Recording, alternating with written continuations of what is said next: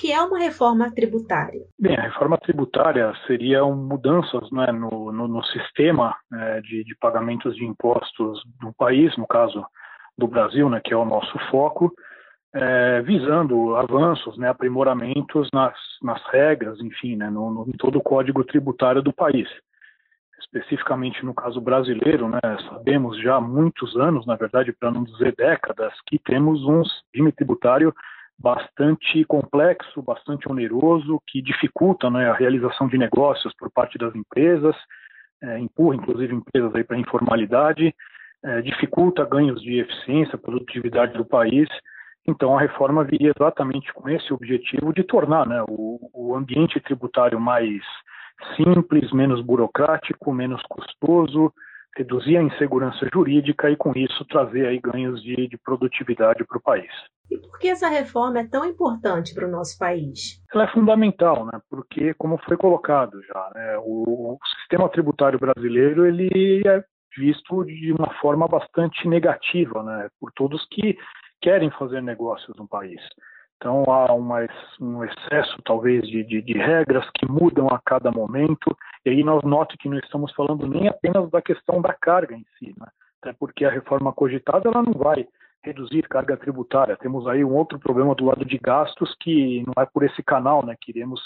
é, resolver, mas seria muito mais uma reforma no sentido de tornar né, esse, o sistema tributário brasileiro é, mais simples, né, menos burocrático e que permita né, uma maior facilidade na realização de negócios, de, do empreendedorismo, da geração de, de empregos e de riquezas. É, Claro que a gente sabe da, da, das dificuldades, é uma reforma difícil é, politicamente, que mexe com a, com a distribuição né, da, da, carga entre setores de atividade, entre estados e, e municípios,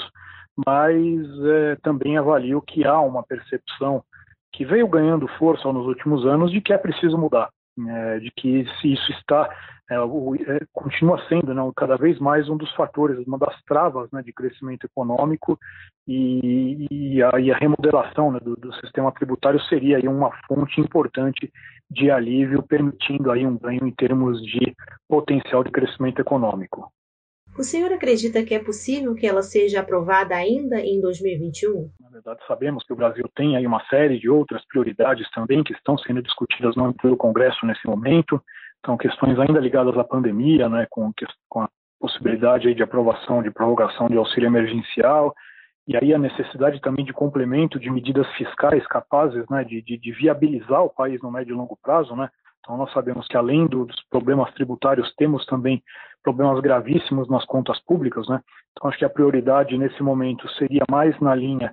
de medidas que, que criem um ambiente fiscal é, sustentável a médio e longo prazo, mas é claro que também, dada a urgência desse tema tributário, é possível que as discussões ganhem corpo ao longo de 2021. Agora, é, como foi mencionado, é um tema delicado, é um tema que envolve muitas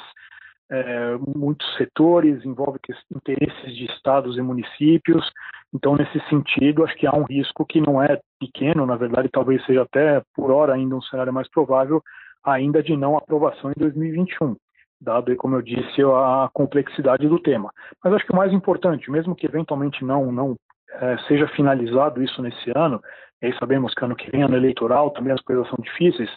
mas acho que o mais importante é que o tema entrou definitivamente na agenda está muito claro aí para todos né, no, no, no, país, acho que até para o próprio Congresso, mas, claro, havia toda a pressão da sociedade, né, da, da, sociedade, da parte produtiva da sociedade, que é preciso né, fazer esse ajuste. O Brasil já está muito atrasado né, nesse, né, nessa agenda, né, é uma questão que acho que desde a da, da Constituição de 88 e com todas as mudanças ocorridas ao longo dessas últimas décadas, está muito claro que o sistema tributário brasileiro é totalmente inviável e acho que isso faz com que crie-se né, essa expectativa de que mesmo que não passe em 2021, é um tema aí que deve avançar aí nos próximos anos e, claro, de preferência o quanto antes. Quais os principais impactos dessa reforma na economia brasileira, especialmente para os empresários e empreendedores? Eu diria que essa reforma ela ocupa um papel central nesse contexto. Né? É, todos sabemos, né, e aí não só por pesquisas, por rankings nacionais e internacionais,